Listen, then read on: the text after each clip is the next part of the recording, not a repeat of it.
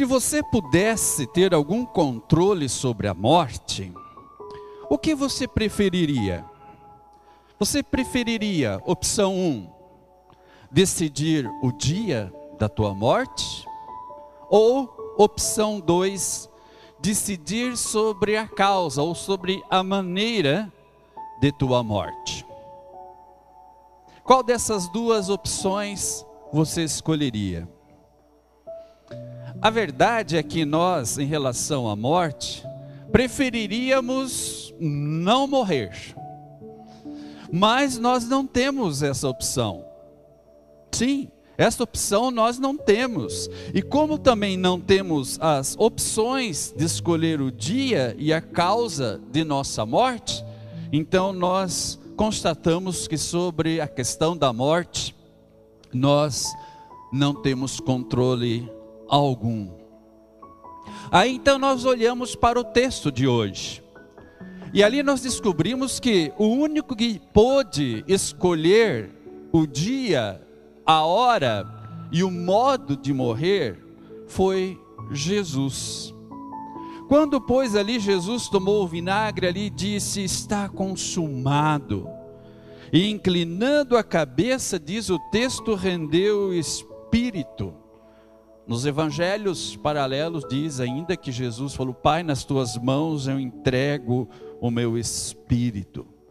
Aí então nós percebemos através dessas palavras que Jesus não apenas decidiu a respeito da hora de sua morte, mas também ele decidiu como morrer, ou seja, entregando ao Pai o seu espírito.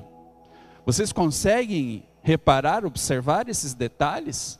Na hora que Jesus entendeu que a sua missão estava cumprida, estava consumado, ele então morre.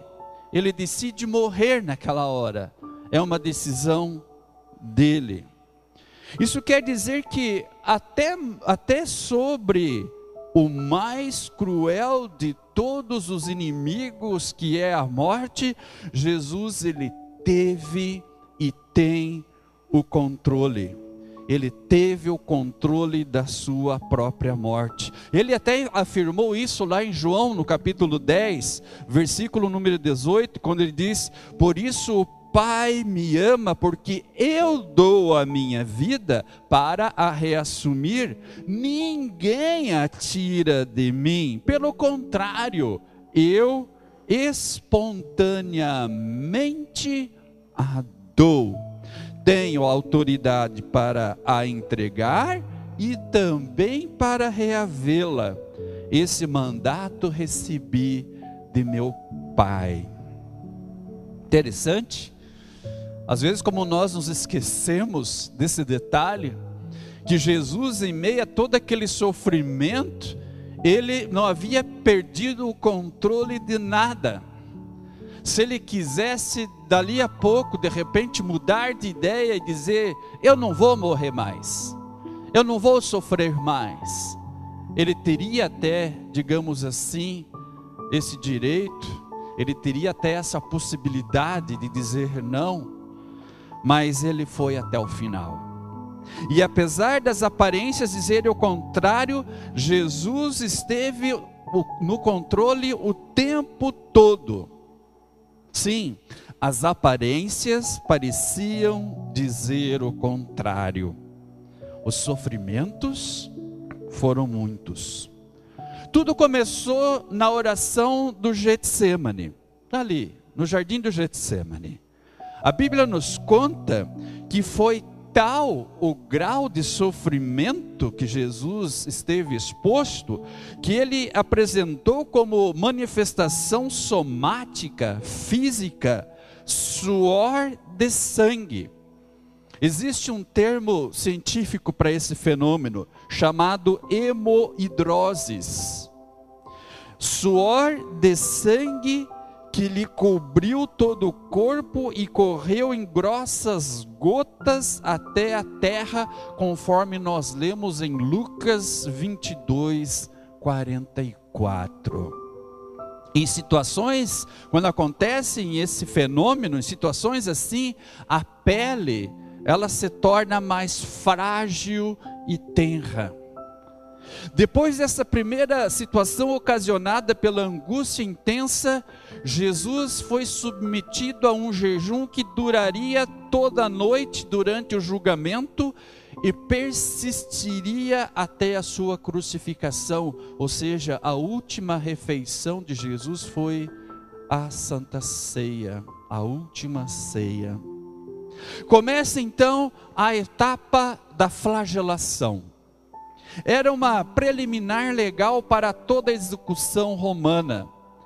Despiam a parte superior do corpo da vítima, amarravam-na a um pilar um pouco elevado, com as costas encurvadas, de modo que ao descarregar os golpes sobre ela, nada perdessem de sua força.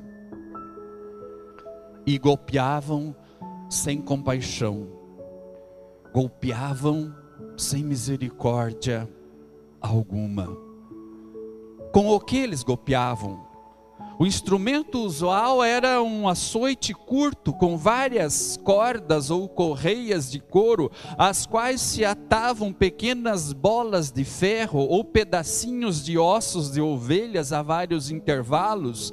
E aí, quando os soldados açoitavam repetidamente com todas as suas forças as costas de sua vítima, aquelas bolas de ferro causavam profundas contusões e hematomas. As cordas de couro com os ossos de ovelhas rasgavam a pele e o tecido celular subcutâneo. Ao continuar os açoites, as lacerações cortavam até os músculos, produzindo tiras sangrentas de carne rasgada criavam-se as condições para produzir perda importante de líquidos como sangue e plasma. Esse era o período da flagelação. Depois desse, dessa etapa da flagelação, os soldados estavam acostumados a fazer as gozações humilhantes com suas vítimas. Por isso foi colocada sobre a cabeça de Jesus como emblema irônico de sua realeza uma coroa de espinhos que provocava muita dor. Além disso, foi colocada uma túnica sobre os seus ombros, que era um velho manto de soldado que fazia as vezes da púrpura que se revestiam os reis. Aí vinha então o momento da crucificação. O suplício da, da cruz é de origem oriental. Foi recebido dos persas, assírios e caldeus pelos gregos, egípcios e romanos. Modificou-se em várias formas no transcurso dos tempos. Em princípio, o instrumento de agonia foi um simples poste. Em seguida se fixou uma ponta, na verdade, na ponta, uma forca, na qual se suspendia o réu pelo pescoço. Depois se adicionou um pau transversal chamado patíbulum, tomando um novo aspecto. Segundo a forma em que o pau transversal ficasse suspenso no pau vertical, originaram-se assim três tipos de cruzes a crux decussata, conhecida como Cruz de Santo André em forma de X, a crux comissata, alguns a chamam de Cruz do Santo Antônio, parecia-se com a letra T maiúscula, e a crux imisa, que é a chamada cruz latina, essa que nós usualmente temos em nossas igrejas, que todos nós conhecemos também. Assim obrigou-se Jesus, como era o costume, Jesus com as costas todas feridas, com pedaços de carne arrancados pelo chicote, obrigou-se Jesus a carregar a cruz desde o poste de flagelação até o lugar da crucificação. Queridos irmãos, somente o patíbulo, aquela parte transversal pesava 50 quilos aproximadamente. Isso é um saco de cimento. e foi colocado sobre a sua nuca e balançava sobre os seus dois ombros. Estava ali o Filho de Deus, ferido, carregando um peso gigantesco sobre as suas costas, o esgotamento extremo, debilitado, ele teve que caminhar um pouco mais de meio quilômetro, mais ou menos entre 600 e 650 metros, para chegar ao lugar do suplício. O lugar era tinha como nome em aramaico Gólgota, que significa o lugar da caveira, já que era uma protuberância rochosa que teria certa semelhança a um crânio humano. Hoje se chama, pela tradição, tradução latina, se chama hoje Calvário.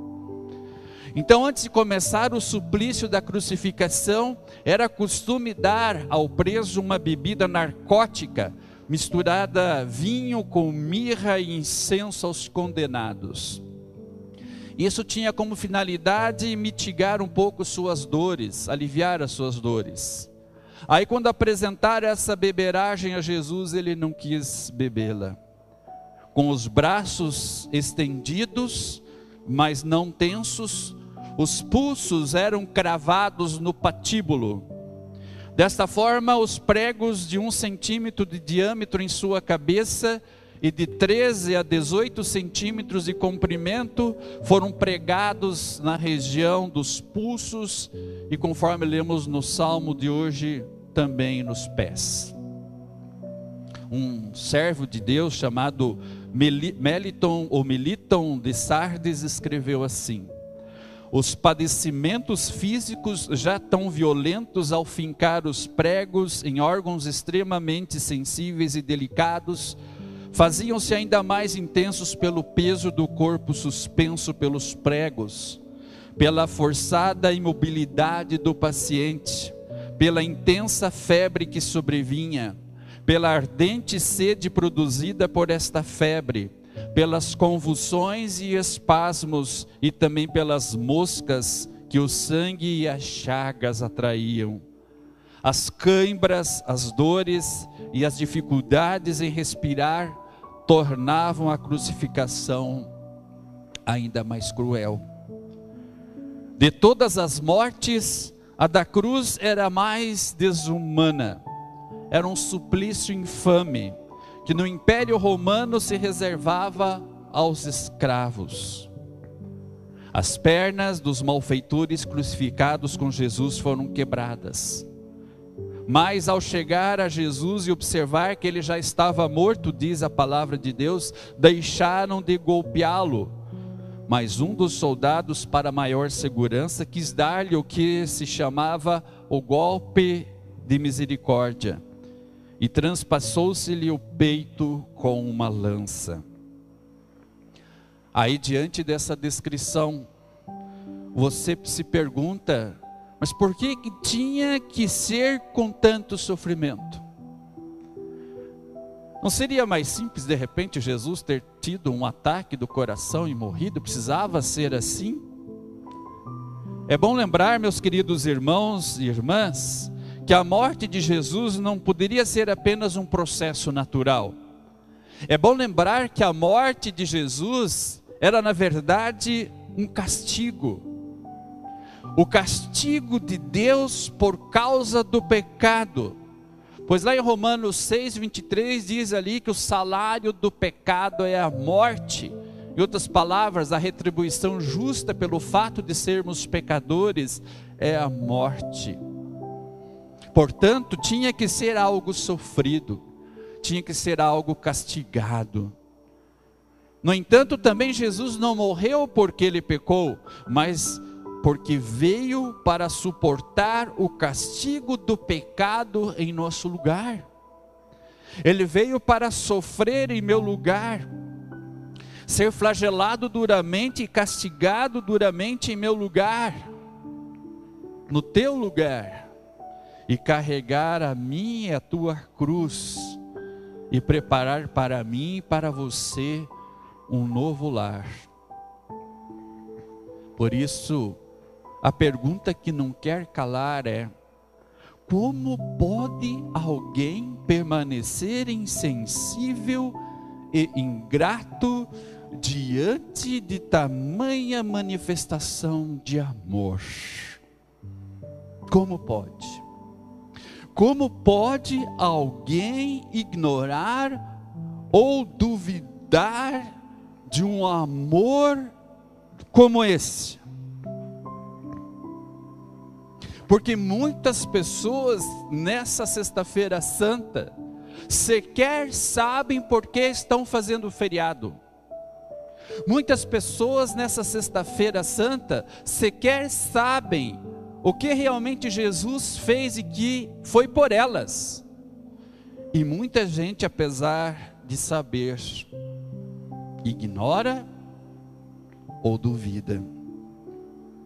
Vejam vocês, o único que tem o controle sobre a morte, o único que pôde escolher a hora e a maneira de morrer, o único que poderia, inclusive, poderia ter escolhido o não morrer, o único submeteu-se à mais cruel forma de tortura e morte.